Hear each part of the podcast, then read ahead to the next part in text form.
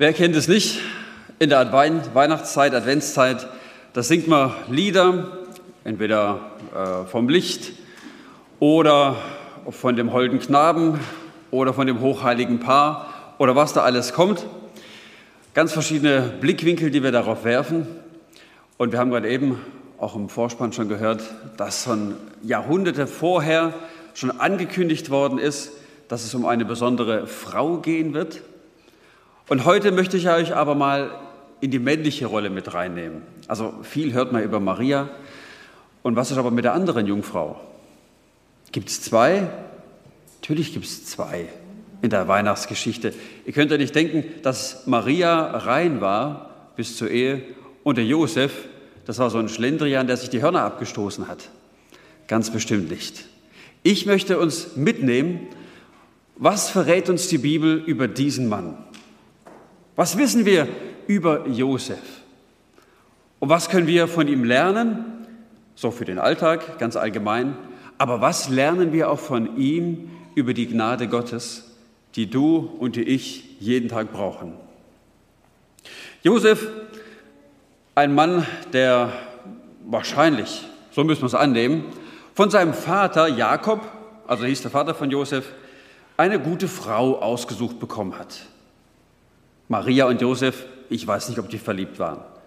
Aber damals war es nicht üblich, dass man aus Liebe geheiratet hat, sondern da haben sich die Eltern geeinigt, das heißt die Eltern von Josef, der Jakob und seine Frau und auch die Eltern der Maria und haben gesagt, guck mal, unsere zwei, die wären doch was füreinander. Und die haben den Deal ausgemacht. Josef durfte den Brautpreis bezahlen. Ja, und dann waren die verlobt, die zwei. Da war das ganz klar muss ich dann halt Stück für Stück kennenlernen. Gell?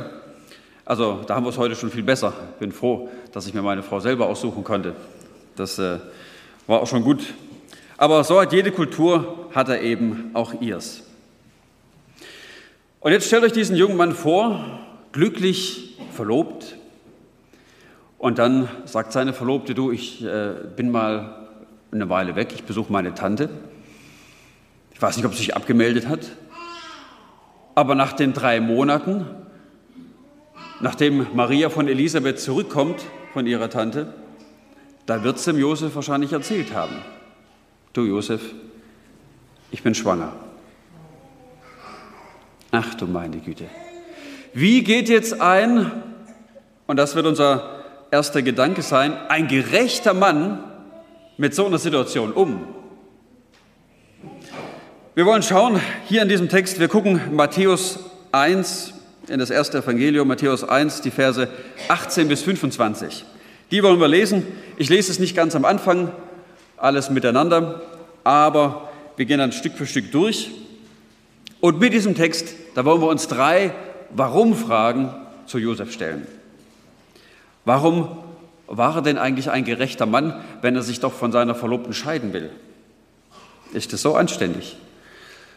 Dann fragen wir uns, äh, warum konnte Gott zu ihm sprechen? Und was heißt das für dich und für mich? Und dann wollen wir uns noch fragen, warum er eigentlich so gehorsam war. Am Ende heißt er, es tat alles, was der Engel ihm gesagt hat. Was braucht's, damit auch du und ich unserem lebendigen Gott gehorchen können? Die Fragen, die gehen wir miteinander etwas durch. Aber jetzt erstmal diesen Text, die ersten Verse, die lesen wir einmal miteinander. Warum war Josef ein gerechter Mann? Vers 18 und 19. Die Geburt Jesu Christi aber geschah auf diese Weise, als nämlich seine Mutter Maria mit Josef verlobt war, noch ehe sie zusammengekommen waren, also sie haben noch nicht miteinander geschlafen, erwies es sich, dass sie vom Heiligen Geist schwanger geworden war. Aber Josef, ihr Mann, der gerecht war und sie doch nicht der öffentlichen Schande preisgeben wollte, gedachte sie heimlich zu entlassen. Ganz allgemein spielt Josef keine große Rolle. Wir lesen in der ganzen Bibel kein einziges Wort, das er gesprochen hat. Na, vielleicht war es auch eher ein schweigsamer Typ, weiß man nicht. Aber von dem, was er sagt, ist nichts aufgeschrieben. Von dem, was er tut, auch nur wenig, aber genug für uns, um heute Morgen eine Menge auch von ihm lernen zu können. Das, was Matthäus über ihn weiß, das muss er von Maria erfahren haben. Denn nachdem Jesus als Zwölfjähriger im Tempel gefunden wird, da werden Maria und Josef noch zusammen erwähnt. Das ist das letzte Mal, dass man was von Josef hört. Wie er gestorben ist oder was mit ihm passiert ist, wissen wir nicht. Auf jeden Fall können wir davon ausgehen, dadurch, dass er später, wo Jesus dann mit 30 Jahren seinen Dienst anfängt, nicht mehr da ist, dass Jesus als, zumindest was das Menschliche angeht, halbweise aufgewachsen ist. Natürlich sein wirklicher Vater im Himmel, der war ja die ganze Zeit präsent. Und hier in dem Abschnitt, da lesen wir am Anfang, das ist die Geschichte der Geburt Jesu. Aber von der Geburt lesen wir eigentlich in diesem Text so gut wie gar nichts. Der letzte halbe Satz, da geht es um die Geburt. Viel interessanter ist es, man ist vielleicht ganz gut, dass die Kinder jetzt schon in der Kinderstunde sind, darum, worum es geht, das ist die Zeugung. Also wie wurde Jesus gezeugt? Wer ist der Vater? Die Geburt selber, die lief nachher völlig natürlich ab. Das war keine große Besonderheit, aber das davor, das war noch besonders. Und wir sehen auch in diesem Text, wie sensibel die Bibel und gleichzeitig wie offen sie mit heiklen Themen umgeht. Uneheliche Schwangerschaft oder auch das Thema Zeugung, das Thema Scheidung kommt hier drin vor. All diese Dinge spricht die Bibel an. Und wisst ihr, heutzutage sind wir von so einem Text ja gar nicht mehr schockiert, weil unsere Welt, äh, also sowas spiegelt ja überall wieder. Ein uneheliches Kind ist doch gar kein Problem. Früher war es das noch, aber heute, wisst ihr, Worte wie Reinheit oder auch Warten, das hat ja mit unserer Ethik nichts mehr zu tun, nur noch was mit Bierbrauen. Da kommt es noch vor, da ist es noch wichtig. Aber hier im Text sind genau diese beiden Worte auf uns Menschen angewandt. Und da geht es auch darum, wie wir an der Stelle uns verhalten wollen. Wollen wir auch davon lernen, reinzuleben. Vers 19, da heißt es, aber Josef, ihr Mann, auch ein Punkt, den wir klären müssen. War es jetzt der Verlobte oder war es der Mann? Vorher heißt doch, die beiden waren verlobt, verheiratet waren sie noch gar nicht. Aber warum wird hier Maria Josefs Frau genannt und Josef wird ihr Mann genannt? Wisst ihr, das ist in unserem Denken, ähm, ist die Verlobung ja eine Option. Also wir haben vor zu heiraten. Es kann immer noch was schiefgehen, dann ziehen wir den Ring halt wieder aus und dann gebe ich ihn zurück.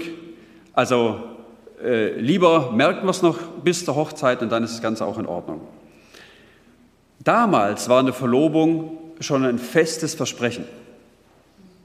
Der Brautpreis war bezahlt. Die Hochzeit in Planung. Die Sache war geritzt. Und aus einer Verlobung kam auch ein Josef nicht raus, indem er den Ring zurückgibt, als Beispiel. Oder einfach sagt, du Maria, ich habe es mir anders überlegt, ich habe kalte Füße gekriegt, ich gehe doch nicht zum Altar mit dir. Wenn du damals eine Verlobung auflösen wolltest, dann brauchtest du genauso wie bei der Hochzeit einen Scheidebrief.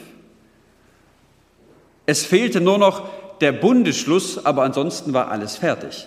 Also der Stellenwert einer Verlobung damals war viel höher als bei uns heute. Deswegen heißt es hier auch, dass Josef, als er das mitbekommen hat, dass seine Frau schwanger ist, da hat er sich überlegt, sie zu entlassen, also sich von ihr scheiden zu lassen. Jetzt kann man sich fragen, was ist denn an so einem Verhalten äh, so besonders? Das ist doch nicht in Ordnung, oder? Wenn man das so macht. Was wäre denn die Alternative gewesen? Die Alternative wäre gewesen, dass Josef sich hinstellt, weil irgendwann sieht es jeder im Dorf, sagt, Leute, ich war es nicht. Ich bin sauber, ich bin Jungfrau. Das muss irgendein anderer gewesen sein. Die war ja gerade drei Monate unterwegs, kommt schwanger von der Reise zurück. Aber nicht mit mir. Ich bleibe clean in der ganzen Sache. Wen hätte er da im Fokus gehabt? Natürlich sich, meine Reinheit. Auf mich lasse ich nichts kommen. Und hier sehen wir genau das, was gerecht war an Josef. Er kommt in eine Notsituation, in dem seine Verlobte schwanger wird, aber er sucht nicht für sich den besten Ausweg, sondern das, was er sucht, wie kann ich von Maria den Schaden möglichst gering halten, möglichst abwenden? Was für ein Ausweg ist für sie am besten? Und da sagt er, also ich, irgendwie muss ich das Ganze auflösen, aber ich mache es nicht so, wie man es normalerweise macht, öffentlich eine Scheidung dann bekannt geben, sondern ich mache es heimlich. So, dass es keine Anklage gibt, kein großes Tamtam -Tam um die ganze Sache, sondern dass es für Maria noch also tragbar ist und sie vielleicht dann wieder zu Elisabeth zurückgehen kann oder wie auch immer. Josef, er ist hier bemüht, diesen, diesen Schaden nicht auf Maria abzuwälzen, sondern sein Ziel ist es, für sie einen guten Ausweg zu schaffen. Da sehen wir sein Anliegen. Er kommt nicht mit Vorwürfen. Die Bibel schreibt nichts davon, dass er irgendwie nachbohrt und fragt. Man ist auch eine Sache, gell? Wie soll Maria sich da rechtfertigen an der Stelle? Wir lesen auch nicht, dass sie ihm erklärt hat, du, das Kind ist vom Heiligen Geist. Haha, das kann jeder schnell sagen. Gell? Oder ein anderer Mensch kommt und redet es einem ein, bloß um seine Spuren zu vertuschen. Schau mal, Gott geht hier wirklich auch einen guten Weg. Und eigentlich der Einzige, der das sagen kann, der macht das auch. Gott schickt einen Boten, einen Engel, der Josef diese Wahrheit sagt. Von keinem anderen wäre das wirklich glaubhaft, glaubwürdig gewesen.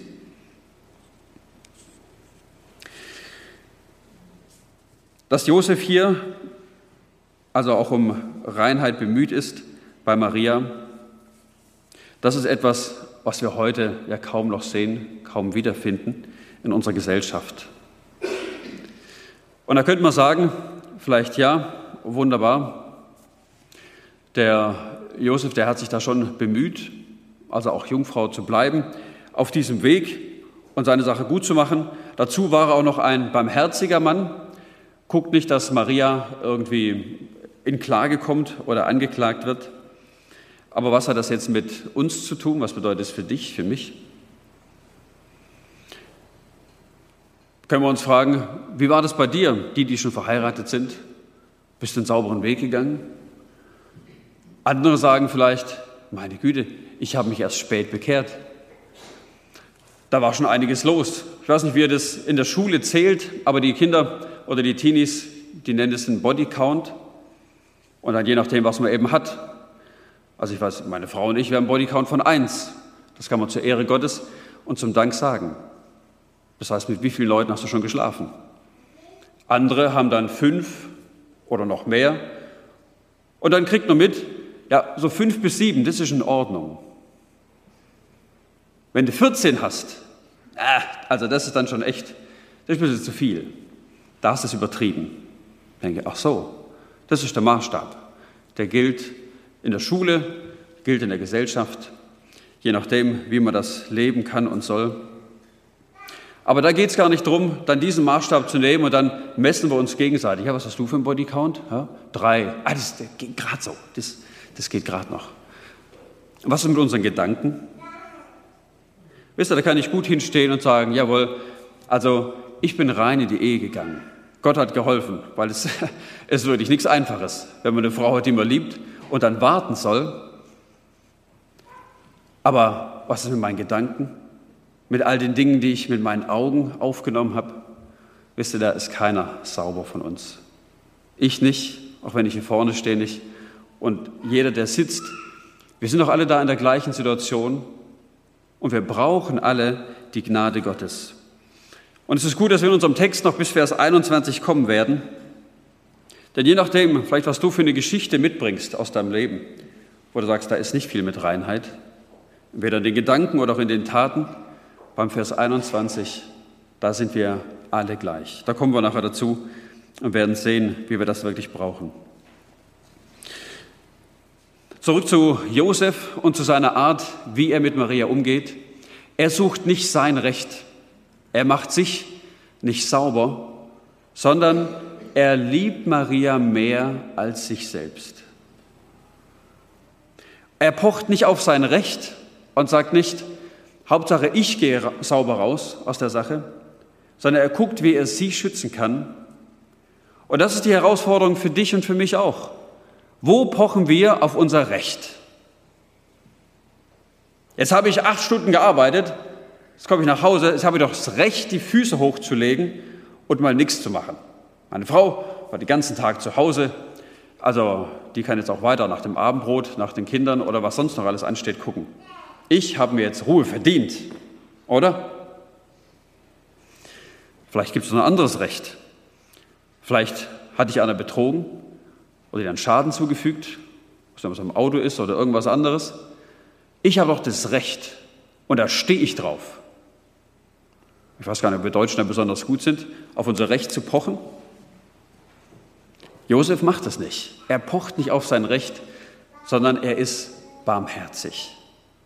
Und da will ich dich einladen, je nachdem, wenn du in der Situation steckst gerade, wo du auf dein Recht pochen kannst, such doch einen Weg, Gibt es nicht eine Möglichkeit, barmherzig zu sein, mitfühlend zu sein, vielleicht auf ein eigenes Zimmer oder eigene Möglichkeiten zu verzichten, sagen, gut, das muss jetzt nicht sein, das wäre schön. Vielleicht habe ich sogar ein Recht dazu. Aber die Liebe lässt es mich verzichten, dass ich da nicht drauf pochen muss. Das macht Josef, oder das, deshalb wird er dazu erklärt, dass er ein gerechter Mann ist. Denn wenn man den Text liest, könnte man ja meinen, naja, also so ganz in Ordnung war es vielleicht nicht, seine Verlobte da einfach gehen zu lassen, so heimlich vorzuschicken, je nach Kulturhintergrund. Aber deswegen erklärt Maria, als sie Matthäus diese Sachen aufzählt, im Bericht, wie war denn das am Anfang, erklärt sie das, sagt Josef, das war ein gerechter Mann. Das, was er gemacht hat, das war herausragend damit wir das nicht vergessen. Aber gleichzeitig können wir nicht sagen, wunderbar, wenn ich jetzt gerecht lebe, dann bin ich auch ein Gerechter, sondern das, was dich und mich gerecht macht, das sind nicht unsere Taten. Das, was uns gerecht macht, Jesaja sagt es schön, Jesaja 61, Vers 10, da heißt es, ich freue mich im Herrn und meine Seele ist fröhlich in meinem Gott, denn er hat mir Kleider des Heils angezogen und mich mit dem Mantel der Gerechtigkeit gekleidet. Es ist deine und meine Verantwortung, gerecht zu leben, rein und barmherzig, aber gerecht werden und die Fähigkeit dazu, das bekommen wir allein durch unseren Herrn Jesus Christus, durch das, was er im Kreuz getan hat. Seine Gerechtigkeit hat er ausgezogen, als er ans Kreuz ging. Und er sagt, das ist der Mantel, den ich dir umlegen will. Und im Glauben können wir ihn anziehen. Gehen wir zum zweiten Punkt. Warum konnte Gott zu Josef sprechen? Was für eine Frage. Kann Gott nicht zu jedem sprechen? Sogar durch einen Esel. Also Gott hat doch gar kein Problem, zu irgendjemandem zu sprechen. Also warum so eine Frage? Frage an dich, was ist das eigentliche Problem, wenn Gott zu jemandem spricht? Was denkst du? Was ist das viel größere Problem als das Sprechen? Das Hören, ganz genau. Also was müssen wir sagen? Warum konnte Gott zu Josef sprechen? Weil er bereit war zuzuhören. Oh Mann, so viel passiert das ganze Wochenende voll. Eins nach dem anderen. Adventszeit, du meine Güte. Ist da noch Zeit, auf Gott zu hören? Das Gute ist, vielleicht geht es dir da wie mir. Wenn es Probleme gibt, dann nimmt man sich eher Zeit, auf Gott zu hören. Sag ich, dann kommt ein Stoßgebet. Jesus, was soll denn das jetzt?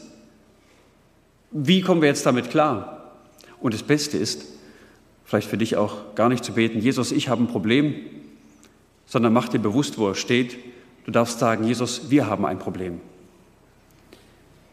Er ist doch dabei, in allen Situationen. Und Josef, er ist hier auch mitten in der Notsituation. Und er muss gucken, wie komme ich jetzt damit klar? Während er aber dies im Sinn hatte, so heißt es im Vers 20 am Anfang. Also, was hat er im Sinn, unser Josef? Er kriegt von Maria die Nachricht, dass sie schwanger ist. Und jetzt fängt es da oben an zu rattern. Könnt ihr euch das vorstellen? Da laufen die Rädchen. Okay, wer war's? Wie lange? Du meine Güte. Ach nee, Maria. Okay, gut, wie machen wir es für sie am besten? Er überlegt und überlegt, geht alle möglichen Sachen durch. Und während er das macht, kommt er auf die Idee, das Beste wird wahrscheinlich sein, ich, ich muss mich von ihr scheiden lassen. Ich werde sie entlassen, aber heimlich, dass kein Makel an ihr bleibt, dass sie die Möglichkeit hat, da noch unbeschadet irgendwie rauszukommen. Und während er so nachdenkt, da heißt es, dass Gott seinen Engel schickt, also im Traum. Ich weiß noch nicht, was das heißt. Maria durfte den in echt sehen, im wachen Zustand, Josef halt im Schlaf. So, ne, den Seinen gibt es ja im Schlaf, wie Gott ihm hier begegnet. Und dieser Gedanke, vielleicht dann noch kurz zu, zu dem, was Josef vorhat. Gott sagt, er ist ein gerechter Mann, obwohl er sich scheiden will, trennen will von seiner Verlobten. Die Bibel spricht an der Stelle, also hier am Anfang vom Evangelium drüber, auch später Jesus selber erklärt es und sagt ja, also Scheidung geht gar nicht. Gott will keine Scheidung. Es sei denn wegen Unzucht. Und wovon musste Josef ausgehen, wenn seine Verlobte nicht von ihm schwanger geworden ist? Das heißt, dieser Gedanke war legitim, dass er sagt, okay, das ist in dem oder in, dem, in der Linie, wie Jesus das lehrt, war es hier an der Stelle eine mögliche Art, nicht die zwingende, das muss nicht sein, aber eine Möglichkeit, sich von ihm scheiden zu lassen und immer noch als gerecht zu gelten. Da müssen wir vielleicht auch ein Stück weit barmherzig sein damit. In den Freikirchen, da ist es oft so, Scheidung ist etwas, wenn das gewesen ist, das ist die Sünde, die wird dir nicht vergeben. Das ist ein Makel, der klebt das Leben lang an dir. Macht dir vielleicht auch manche Türen zu. Aber so geht die Bibel mit dem Thema gar nicht um. Viel barmherziger. Guck mal in einen Sündenkatalog rein, wo Dinge aufgezählt werden wie Hass, Habsucht und was weiß ich nicht alles. Da steht nirgends was von Scheidung. Und da sollten auch wir barmherzig miteinander sein. Nicht, dass Gott das will, nicht, dass es Gottes Plan ist, aber es ist nicht die eine unvergebbare Sünde, die man sein Leben lang angeheftet bekommt. Also hier, Josef überlegt sich's und während er über dieses Thema Scheiden nachdenkt, wie kann ich meine Frau entlassen, da kommt der Engel Gottes zu ihm. Und er kann mit ihm reden. Warum? Weil Josef nicht den ganzen Frust rausbläst, sondern weil er einen guten Weg sucht. Und unter Druck da kommt ja immer das raus, was drin ist. Hast du dir heute Morgen die Zähne geputzt? Hoffentlich. Wenn du Druck auf deine Zahnpastatube ausübst, was kommt raus? Das, was drin ist. Wenn da einer Senf reingetan hat, dann kommt morgen Senf raus. Aber normalerweise kauft mir die ja ordentlich und ich drücke drauf und dann kommt Senf, äh, Zahnpasta raus, kein Senf. Aber wie ist es mit dir und mit mir im Alltag? Wann kommt das aus uns heraus, was wirklich drinsteckt? Dann, wenn ich fit bin und einige Filter vor mich legen kann und die Situation managen kann, wunderbar. Da kann ich ein gutes Bild abgeben. Aber wehe, da kommt richtig Druck auf den Kessel. Also wer richtig gut Druck machen kann, das sind Kinder. So daheim, gell? Da kommt da die Ungeduld und Wut, was da nicht alles hochkommen kann. Da merkt man mal, was in einem alles drinsteckt. Das ist ganz schön entlarvend. Vielleicht hast du eine andere Stelle, die auf dich Druck ausübt, vielleicht ein Kollege auf der Arbeit oder irgendwelche Leute in der Verwandtschaft. Unter Druck kommt das raus, was drin ist. Und bei Josef, da können wir staunen, da kommt eine edle Haltung raus. Und in dieser edlen Haltung, da sucht er eben, wie kann er das Beste für Maria machen? Wie kann er für sie den guten Ausweg schaffen? Und das ist auch für uns eine Ermutigung zu sagen, wenn ich unter Druck komme, würde ich zu beten, Jesus, was ist dein Weg? Psalm 32, Vers 8, da sagt Gott zu dir, ich will dich mit meinen Augen leiten. Gott will zu dir sprechen. Gott will dich leiten. Und es ist an uns, dass wir das Herz aufmachen, die Ohren spitzen und sagen, und das ist wirklich ein schweres Gebet. Jesus, egal was, aber ich möchte deine Stimme hören. Ich möchte deinen Willen tun, deinen Weg gehen. Traust du dich das zu beten? Manchmal kriegt das schwer über die Lippen oder selbst durch die Gedanken, egal was es sein soll. Aber das macht frei. Das macht frei, so den ganzen Weg Gott hinzulegen und dann zu schauen, Gott, mach daraus, was du möchtest. Ich will dir Mut machen, das so zu beten, so auf Gott zu hören, sich auf ihn auszurichten. Wir können ihm vertrauen. Und da sehen wir bei Josef, dass er das eben tut, dass er Gott vertraut in all dem, was hier auf ihn zukommen kann und könnte. Welche Botschaft hat eigentlich hier der Engel dann an Josef? Jetzt kommt er endlich zum Zug. Josef ist eingeschlafen, vielleicht mit schweren Gedanken. Und dann heißt es, während er aber dies im Sinn hatte, siehe, da erschien ihm ein Engel des Herrn im Traum, der sprach, Josef, Sohn David, scheue dich nicht, Maria, deine Frau, zu dir zu nehmen, denn was in ihr gezeugt ist, das ist vom Heiligen Geist. Sie wird aber einen Sohn gebären und du sollst ihm den Namen Jesus geben, denn er wird sein Volk erretten von ihren Sünden. Gott spricht zu Josef durch den Engel und das Erste, was er macht, er legt ein Fundament. Er sagt, Josef, du Sohn Davids. Wow, so genau so wird Jesus selbst angesprochen, der Sohn Davids. Sagt Josef, du bist nicht einfach nur ein kleines Licht hier in dieser Welt, du hast einen Stammbaum, der königlich ist. Bis zu David geht deine Geschichte. Und so wie David auf Gott ausgerichtet war, so bist du auf Gott ausgerichtet. Ein wahrer Sohn Davids im Herzen war Josef. Und so spricht ihn der Engel erst einmal an. Das ist auch etwas, so wie der Stammbaum von Anfang an, von Abraham bis Jesus gibt, so gibt es auch einen Stammbaum von Jesus, von seinem Sterben und seinem Auferstehen bis heute, bis hier.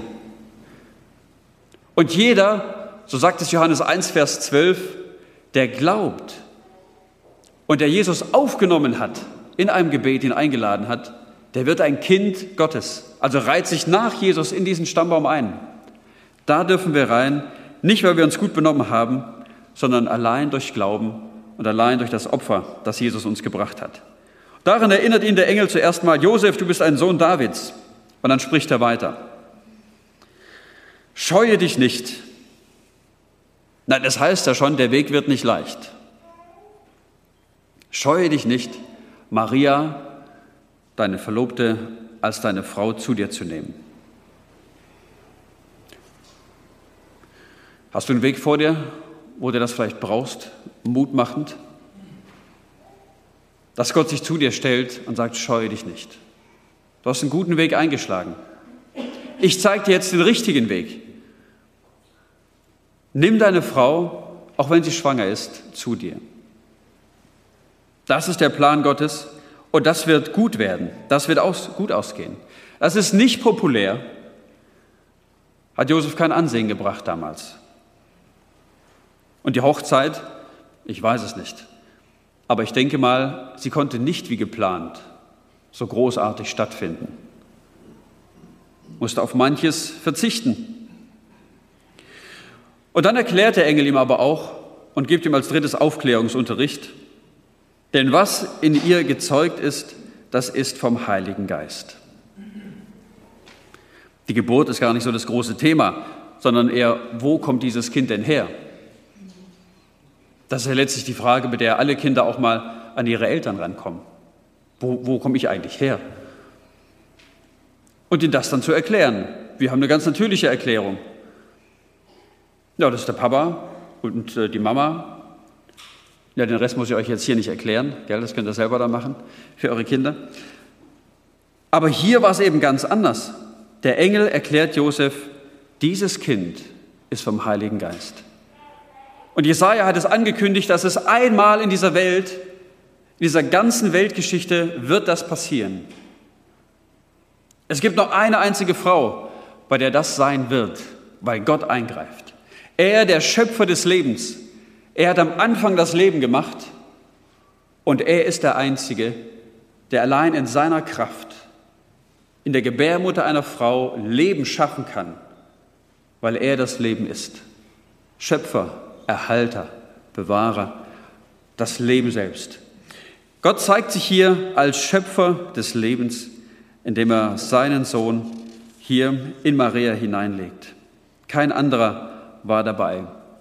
Josef hat mit der ganzen Sache nichts zu tun. Was soll er jetzt machen? Er kann doch nur ganz demütig diesen Weg annehmen, sagen, Gott, wenn du das so möchtest, wenn du Maria und mich für dieses Besondere ausgewählt hast, dann wollen wir das annehmen. Dann wollen wir diesen Weg gehen. Tun konnte er nichts dazu, aber er hat Ja gesagt, ist in diesen Plan eingestiegen. Der Engel erklärt dann auch, wer eigentlich was tun soll. Sagt Maria, die wird diesen Sohn zur Welt bringen. Josef, du wirst ihm den Namen geben, Jesus. Das heißt, also die Verantwortung als Vater übernehmen. Der, wer ihm den Namen gibt, das hat immer der Vater gemacht. War eine wichtige Aufgabe. Das heißt, Josef, du übernimmst die Vaterschaft hier auf der Erde, als Ziehvater sozusagen.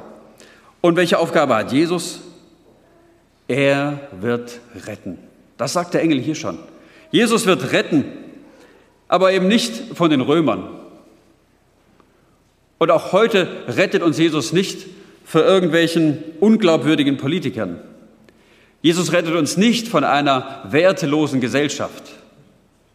Da stecken wir mittendrin.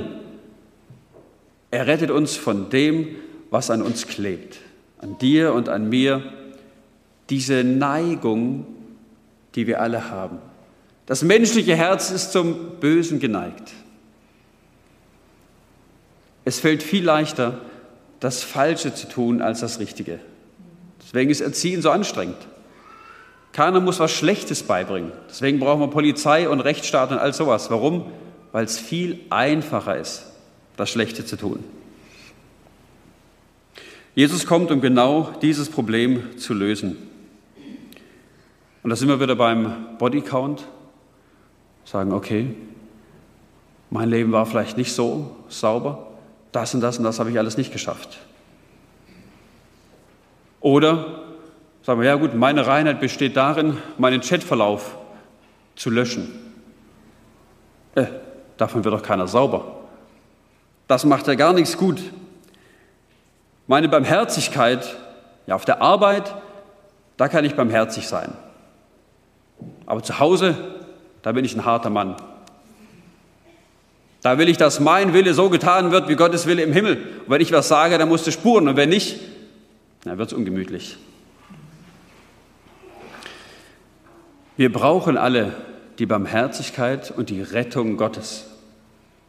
Ganz egal, ob es unsere Gedanken angeht, unsere Augen, unseren Mund, unsere Ohren, die Füße, für alles brauchen wir Jesus.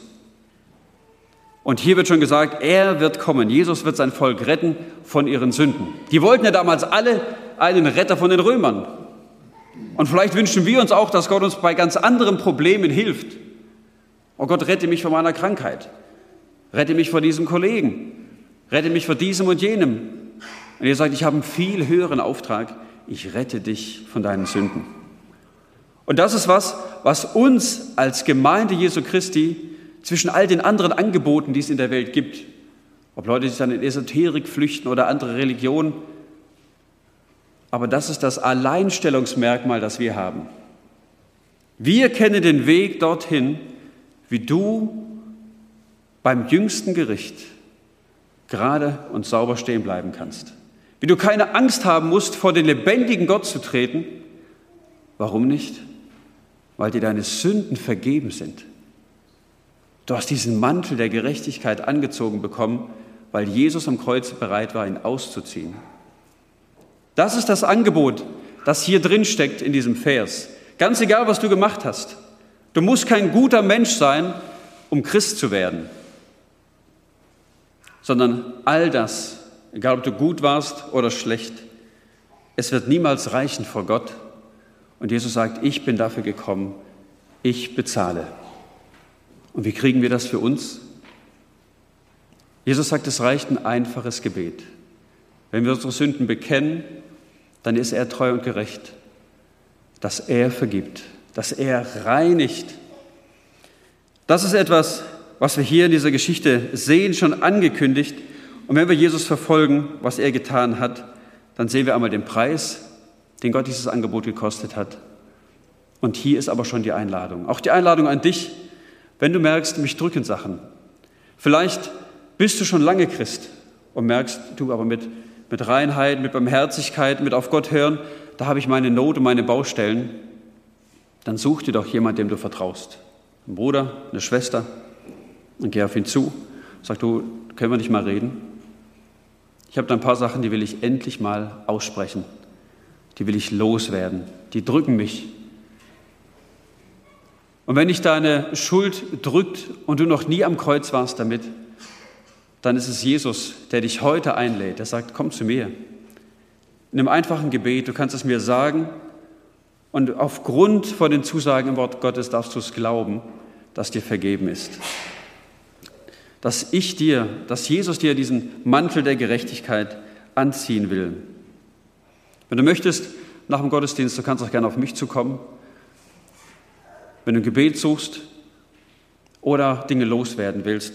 Bleib damit nicht alleine, sondern such das Gespräch dazu. Gott lädt ein, auch hier durch diesen Text heute Morgen. Kommen wir zum dritten Punkt. Warum war Josef gehorsam? Das wollen wir noch schnell anschauen zum Ende. Das sind die Verse 22 bis 25.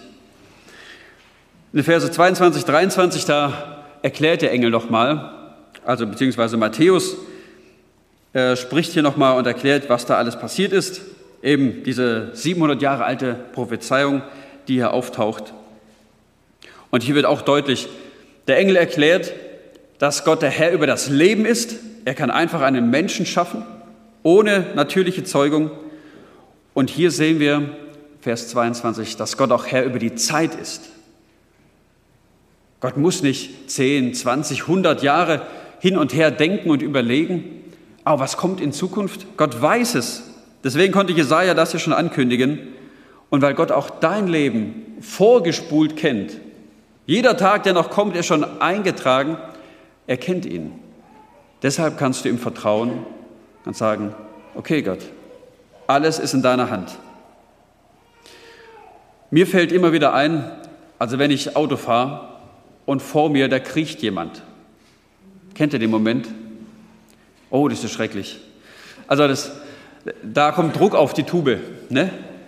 Und da sieht man dann, was, was rauskommt. Es kann immer nur das raus, was drinsteckt. Das ist das Tragische.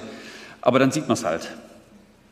Und dann denkt man so, Mensch, wer das ist ein Rentner oder ein Christ da vor einem. Ah, noch entlarvender für einen selber. Ne? Mir fiel neulich beim Fahren das Lied ein, wie da so einer vor mir zuckelte und ich mich schon ärgern wollte. Die Ewigkeit ist mein Zuhause. Gott hat sie mir ins Herz gelegt. Puh, da ging die Luft raus. Ich sage, okay, Junge, was machst du einen Stress? Warum machst du so einen Druck dahinter? Es ist doch alles in Gottes Hand. Die Ewigkeit ist mein Zuhause. Was werde ich denn jetzt auf die Uhr gucken? Oh, müssen wir vielleicht mal, gell? Dass nicht zu lang wird. Aber da hilft uns Gott, dass er uns den Druck rausnimmt. Er kennt die ganze Zeit. Und deshalb können wir ihm vertrauen. Josef, er hat das gemacht. Und hier heißt es nachher im Vers 25 ganz schlicht. Und Josef tat alles, was der Engel ihm gesagt hat. Das ist doch etwas, wenn du Kind Gottes bist, dann willst du das doch auch tun, oder? Was Gott sagt, das will ich tun. Oh, ist ein hoher Preis manchmal, aber was brauchst du dafür, dass wir es tun können? Es braucht Vertrauen dass ich glaube, dass den Weg, den Gott führt, dass es der beste ist. Dass ich mich auf ihn verlasse und sage, Gott, ganz egal, wie es kommt. Und bei Josef war es garantiert so, dass er im Dorf keine Ehre bekommen hat, weil er eine schwangere Frau heiratet, das war ihm klar. Und trotzdem hat er es gemacht, trotzdem hat er gehorcht. Dass er seine ehelichen Rechte und Pflichten, also mit Maria zu schlafen, dass er darauf verzichtet hat, obwohl er verheiratet war, das hat ihm keine Befriedigung gebracht. Er hat darauf verzichtet. Maria ist jungfräulich oder Jesus ist empfangen worden. Selbst bei der Geburt war sie ja noch Jungfrau. Erst danach hat Josef mit ihr dann noch mehr Kinder bekommen. Also was die katholische Kirche sagt, dass sie immer Jungfrau war, das stimmt gar nicht. Das steht so auch nicht in der Bibel. Die sind beide dann ihre Jungfräulichkeit schon auch noch losgeworden, in dem Rahmen, den Gott gesagt hat, dass er gut ist, eben im verheirateten Zustand. Nicht in der Option, wir heiraten ja eh bald, dann können wir doch jetzt auch schon. Nein, nein. Die haben schon den Plan Gottes eingehalten. Aber das hat Josef keine Befriedigung gebracht. Keine An, kein Ansehen im Dorf, kein tolles Leben, einen Sohn großzuziehen, der nicht von einem selber ist. Vielleicht ein ewiger Makel im Dorf. Die wissen es alle. Das merkt man sich ja, was da gewesen ist. Und trotzdem geht er diesen Weg und sagt, Gott, dir will ich vertrauen, nicht was die Menschen sagen, nicht was mir Ehre bringt, nicht was mein Leben bequem macht und was mir Befriedigung verschafft, sondern was du willst. Und Matthäus, er sagt es im Kapitel 25, also das spricht Jesus in einem Gleichnis, und das könnte man eigentlich über Josef sein Leben schreiben. Da sagte sein Herr zu ihm, recht so, du guter und treuer Knecht, du bist über wenigem treu gewesen, ich will dich über viel setzen, gehe ein zur Freude deines Herrn.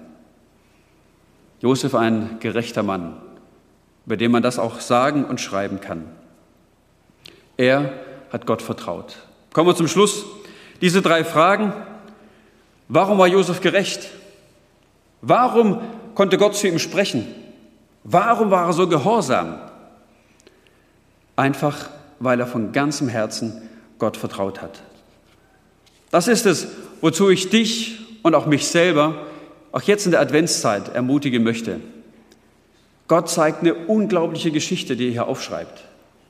Er hat alles in der Hand. Und ich lade dich ein, dass du auch dein Leben, vielleicht die Schwierigkeiten, die jetzt vor dir sind, vielleicht ein neuer Weg, vielleicht ein Weg der Demut, wo du auf deine Rechte verzichten kannst, um Barmherzigkeit zu üben, dass es Gott, ich lege dir das hin. Mach du damit, was du willst. Ich will nicht mehr, als deinem Weg zu folgen. Ob er für mich gut oder schwer wird, die Ewigkeit ist mein Zuhause. Ich will mit dir vorwärts gehen, Jesus. Amen.